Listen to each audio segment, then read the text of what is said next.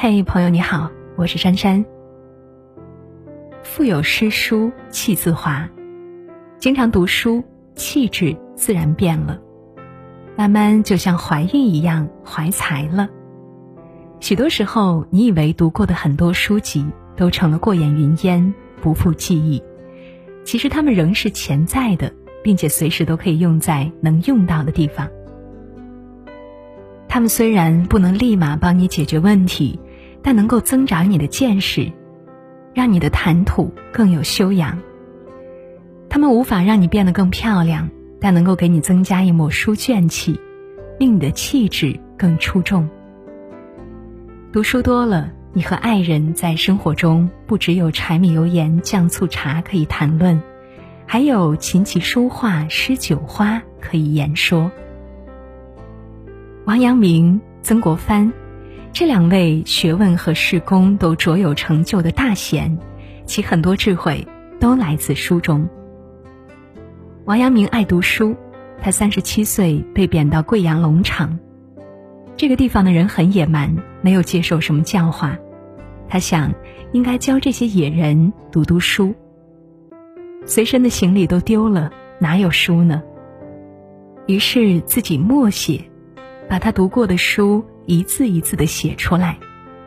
他想教野人们读《易经》，他就把整部《易经》写出来。当然，王阳明读书不是死记硬背，而是强调借读书发明我们自己的本心。读书的目的是培养自家心体，致良知。曾国藩则说：“人之气质由于天生，很难改变，唯读书。”则可以变其气质。古之精于相法者，并言读书可以变换骨相。读书可以变化人的气质，甚至改变一个人的骨相。曾国藩说：“读书与看书之不同，看者攻城拓地，读者守土防艾，两者截然两世，不可缺，亦不可混。”实际是说，看书是在扩大知识面，是泛读的范畴；读书呢是巩固、消化、吸收已有的知识，是精读的范畴。通常人们认为，运气就是靠碰的，其实不然。所谓同声相应、同气相求，整个《周易》都在强调感应。古语也说。祸福无门，为人自招。夫心起于善，善虽未为，而吉神已随之；或心起于恶，恶虽未为，而凶神已随之。勤奋就可以养运气。一个人勤奋，善于做好准备工作，每当时机来临，自己便会受益。反之，一些懒惰的人，什么准备工作都不做，只知道投机取巧。机会和运气来临的时候，他们只能够任其溜走，反而自怨自艾，怨自己运气不好。李嘉诚自传中有一句话：“如果你只是站着不动，自然不会伤到脚趾；你走得越快，伤到脚趾的可能性越大。”但是，同样，你能达到某个机会的可能性也越大。最重要的是，早上的事，下午必须有决定或答复。假如下午发生的事情非常复杂，则必须二十四小时内答复。我的手表总是拨快十分钟，以便准时出席下一个约会。将手表。调快十分钟是李嘉诚多年以来养成的一种习惯。在李嘉诚看来，这就是一种抓住机遇的表现。在商场中有所收获的人，一定都是勤劳的、善于把握先机的人。每天提前十分钟，就意味着每天多十分钟的机会。在李嘉诚的眼里，什么是先机呢？当一个新事物出现，只有百分之五的人知道时，赶紧做，这就是机会；做早就是先机。当有百分之五十的人知道时，你做一个消费者就行了；当超过百分之五十时，你看都不用去看了。这是使李嘉诚长胜不败的一个重要因素。透过这个先机要诀，我们不难发现，“赶紧”“做早”等字眼无不传递着一个重要的信息，那就是勤奋。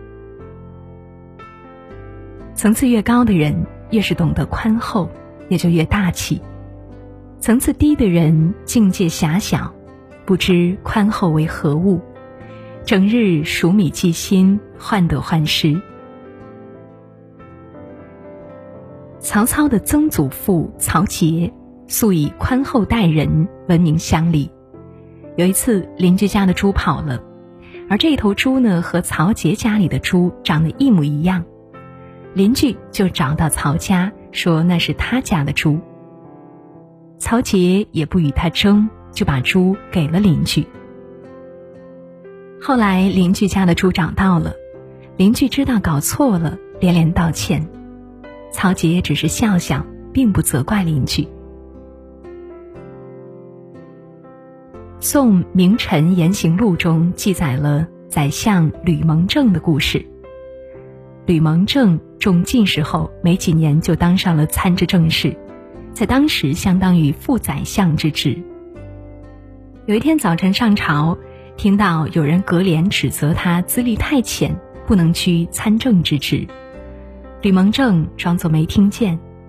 随行的同僚要为他追查说此话的人，吕蒙正却说：“如果我知道这个人的姓名，我还会耿耿于怀，这有什么好处呢？再说，不追究此事，对我也没有什么损失。”正是因为有着这般的宽容大度。吕蒙正辅佐太宗，巩固了宋初的统治，成为一代名相。人与人之间贵在和谐，如果谴责别人的小过失，揭发别人的隐私，念念不忘别人的旧恶，将使我们的心受到挟制，心眼狭小，更造成自己和别人相处时的潜藏危机，为自己树立更多的敌人。相反，一个讲宽恕待人之人，心胸开阔，宽恕仁爱，他自身的修养不但臻于完美，与他人之间也是一团和气。没有敌人，灾害自然也不会降临到他的身上。明代学者杨继盛有一次在写给儿子的书信中说：“宁可我让人，不要使人让我。”宁可我容人，不要使人容我；宁可我吃亏，不要使人吃亏；宁可我受气，不可使人受气。别人有恩于我，我终生不忘；别人有怨于我，我及时丢掉。看到别人的好处就称赞不已，听到别人的缺点就守口如瓶。有人向你说某人对你要感恩报答，就说他有恩于我，我无恩于他，这样就是感恩的人感受更深。有人对你说某人恼恨毁谤你，就说他平时与我最要好，怎么会有恼恨毁谤我的道理呢？这样就是恼恨毁谤的人听后怨恨自然化解。人生在世，要活出滋味，活出样子，就不能没有度量；而要做到有度量，就不能不心宽。心不宽，天地小，路越走越窄，甚至没有出路。在现实生活中，有些男人脾气粗暴，动不动就大发雷霆；有些男人则慈眉善目，人如礼让。有一副谦恭待人的好气度。修心必先修德，修身须先治怒。古人云：“忍一时风平浪静，退一步海阔天空。”一个人如果能做到宽怀大度、忍辱不变，自然就能够远离是非、无忧无虑，有一个大气而又逍遥自在的人生。诸葛亮在《诫子书》中写道：“非淡泊无以明志，非宁静无以致远。”《三国演义》第三十七回中，诸葛草庐中文联为“淡泊以明志，宁静而致远”。人总是被各种各样的欲望纠缠，人的心也容易成为欲望的俘虏。所谓“心是平原走马，易放难收”，还有一个成语叫做“心猿意马”。猿和马都是活动迅速、难以控制的动物，古人把它们对比我们的心，可谓寓意深远。老子第十二章说：“五色。”令人目盲，五音令人耳聋，五味令人口爽，驰骋甜猎令人心发狂，难得之货令人行妨。人要真正立志做一件事，就要淡泊、恬淡，不能放纵自己的欲望，不该在追求感官的享乐中消磨志气。淡泊宁静不仅是我们明智励志的不二法门，也是一种人生境界。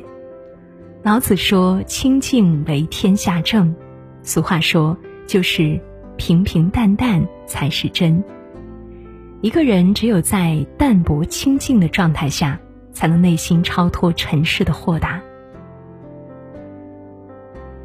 春风大雅，能容物；秋水文章。不染尘，淡泊者需有云水气度、松柏精神，不为名利所累，不为繁华所诱，从从容容，宠辱不惊，淡泊宁静是修身明志的最佳心灵境界。也只有在淡泊宁静的境界里，我们才真正明白自己想要的是什么。就如陶渊明归园田居。悠然度日，这种人生境界就如同陶渊明在《饮酒》诗中描绘的那样：“结庐在人境，而无车马喧。问君何能尔？心远地自偏。采菊东篱下，悠然见南山。山气日夕佳，飞鸟相与还。此中有真意，欲辨。”以妄言。我们来到这个世上，不妨守一颗淡泊的心，不必因为计较得失而设计最美的行程。这样，即使将来归于尘土，也坦然自若。